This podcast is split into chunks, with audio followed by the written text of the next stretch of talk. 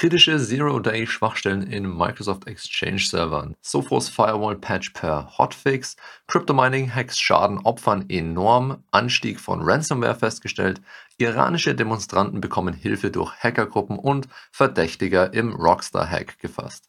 Mein Name ist Frederik Mohr und das sind die Infosec News der Woche.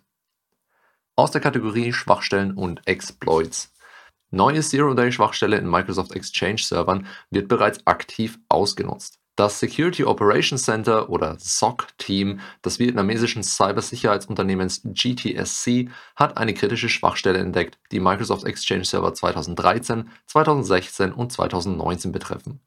Während einer Sicherheitsüberwachung haben die Experten aufgedeckt, dass die bereits aktiv ausgenutzte Schwachstelle Remote Code Execution auf einem kompromittierten Server ermöglicht.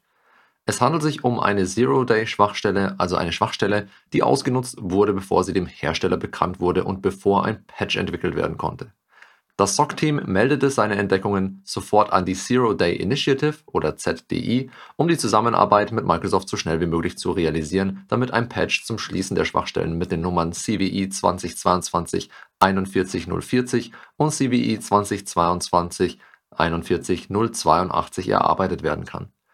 Microsoft bietet eine vorübergehende Abhilfe, bis der offizielle Patch zur Verfügung steht, um Angriffe zu verringern.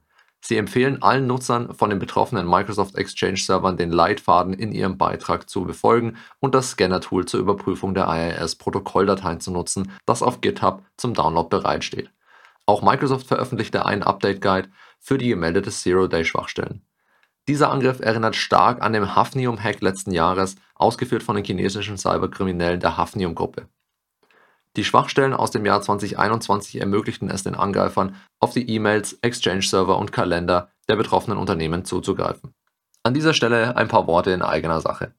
Die neuen Exchange-Angriffe erinnern schmerzlich an die Hafnium-Welle und an dieser Stelle kann ich nur nochmal unsere Empfehlung wiederholen, die Exchange-Server generell nicht einfach im Internet zur Verfügung zu stellen. Ja, die Dinger müssen sich mit anderen Exchange-Servern austauschen, aber da lässt sich auf jeden Fall was davor schalten, was für mehr Sicherheit sorgt. Und man sieht einfach mal wieder einmal mehr, dass nur weil die Produkte von einem großen Hersteller, in diesem Fall Microsoft, bereitgestellt werden und gepflegt werden, bedeutet das nicht, dass sie automatisch sicher sind. Und wie wir hier auch mal wieder sehen, kann es teilweise auch einfach dauern, bis ein Patch bereitgestellt wird und dann natürlich nochmal länger, bis der auch installiert wird. Wie immer stehen wir für Fragen und Beratungen zur Verfügung. Die Details zur Kontaktaufnahme findet ihr auf unserer Webseite und die ist in der Beschreibung des Podcasts verlinkt. Jetzt aber zurück zu den News. Aktiv ausgenutzte Remote Code Execution Schwachstelle in Sophos Firewall behoben. Die Code Injection Schwachstelle im Benutzerportal und Webadmin-Portal des Sophos Firewalls, welche Remote Code Execution ermöglichte und bereits aktiv von Angreifern ausgenutzt wurde, erhielt einen Patch. Betroffen sind davon Versionen V19.0 V19.0.1 und ältere. Kunden, die das Produkt mit der Funktion automatische Installation von Hotfix zulassen, nutzen, haben keinen weiteren Handlungsbedarf. Sie bekommen den Patch automatisch dadurch ausgeliefert. Um zu überprüfen, ob der Hotfix für die Schwachstelle CVE 2022 3236 angewendet wurde, sollen Administratoren in der Konsole den Befehl System Diagnose Show Version Info ausführen. Wird dort der Wert HF092122.1 oder ein späteres Datum angezeigt, wurde der Hotfix angewendet. Die Kompromittierung durch die Sicherheitslücken in CVE 2022 3236 wurden bei ungenannten Unternehmen festgestellt. Sophos gab an, dass die Unternehmen direkt informiert wurden. Und für alle, die sich die Nummern hier nicht merken konnten, die Details gibt es wie immer in unserem Blogpost. Der ist in der Beschreibung von dem Podcast verlinkt. Aus der Kategorie Hackergruppen und Kampagnen. Wie viel Kosten verursachen Crypto-Mining-Angriffe?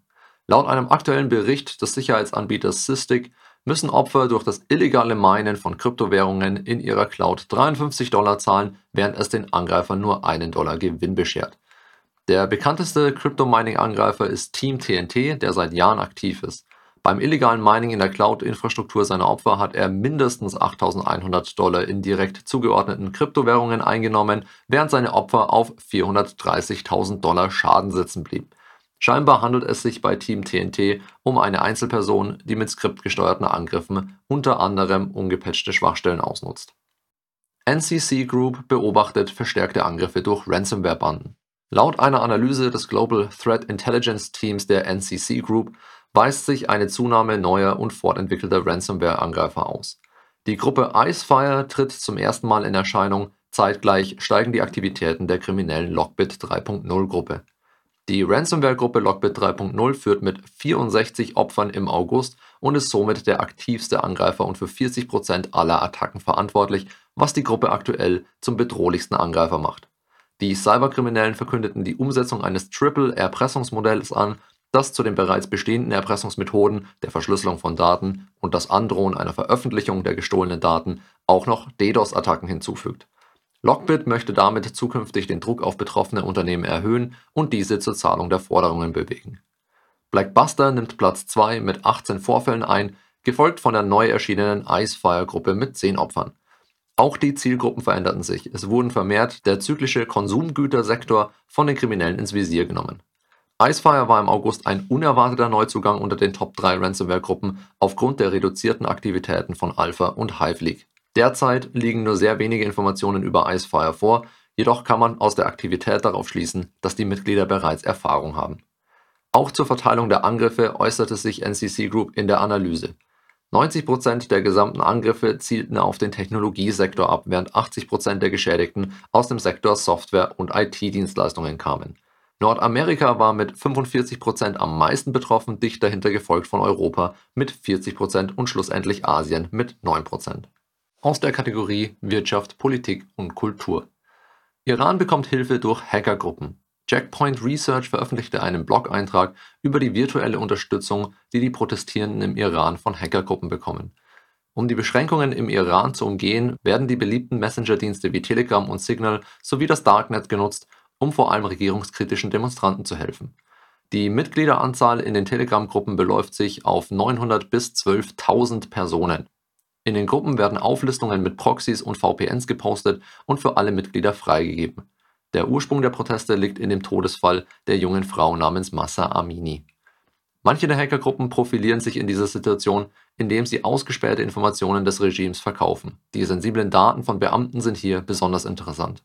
Ein Beispiel ist die Telegram-Gruppe namens Official Atlas Intelligence Group Journal mit ca. 900 Mitgliedern, in der sensible Daten veröffentlicht oder zum Verkauf angeboten werden. Der Beitrag von Checkpoint weist sowohl Beispiele von hilfreichen Gruppen als auch von Gruppierungen auf, die Profit aus der Situation schlagen wollen. Uber und Rockstar Games Hacker gefasst? Ein 17-jähriger Verdächtiger wurde in Oxfordshire, Großbritannien, von der London Police verhaftet. Er soll hinter den Hacks der Unternehmen Uber und Rockstar Games stecken und steht diesbezüglich vor dem Jugendgericht. Es wird vermutet, dass der Verdächtige Teil der bekannten Lapsus-Gruppe ist. Unklar ist aktuell, ob er alleine gehandelt hat oder ob er Unterstützung hatte. Das war's wieder für diese Woche. Wie immer freuen wir uns über Feedback. Schreibt uns in die Kommentare, schreibt uns auf unserem YouTube-Channel, auf unseren Social-Media-Kanälen, wo auch immer ihr uns findet. Feedback ist immer willkommen. Wir hören uns nächste Woche wieder mit den Weekly Infosec News und denkt dran, den Podcast zu abonnieren. Bis dann, stay safe.